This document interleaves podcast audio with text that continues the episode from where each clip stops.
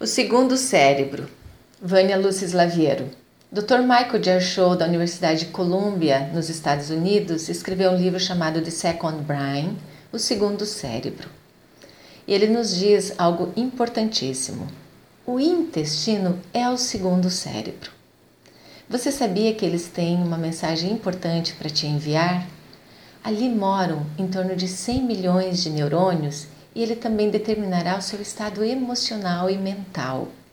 Podemos, através da qualidade do intestino, saber como estamos emocionalmente. Curioso, não é?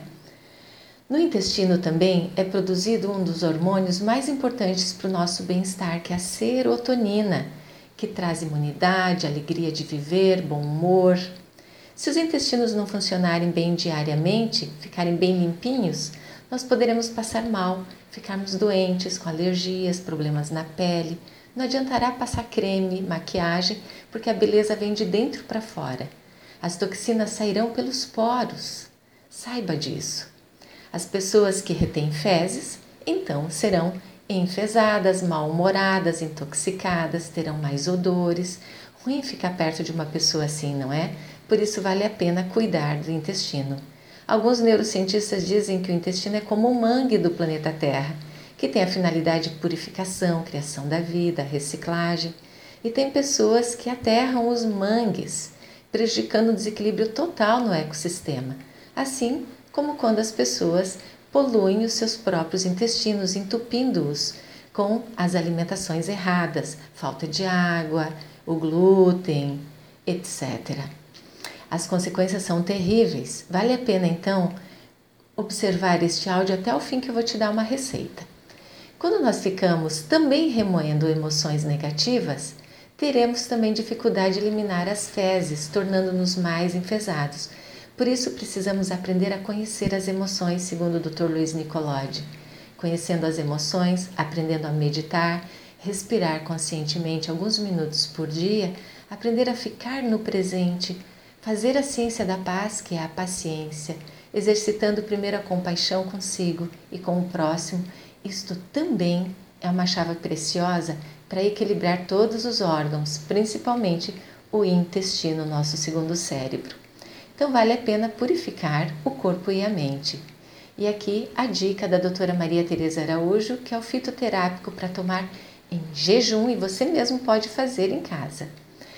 Pegue seu liquidificador e bata três folhas de alface com duas folhas de couve orgânica em meio de copo da água natural, pode ser água de coco que é maravilhosa também.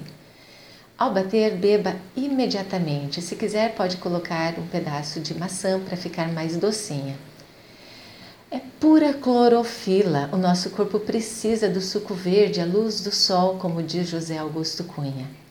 Mude de dois em dois dias a folha verde que acompanhará o alface. Pode colocar germinados e outras folhas, frutas que são fantásticas para a nossa saúde. Assim você faz, fará a vitamina que o seu corpo precisa adquirir sem precisar ficar tomando tantos remédios, não é? Você dará menos trabalho para os médicos e fará sua saúde diária.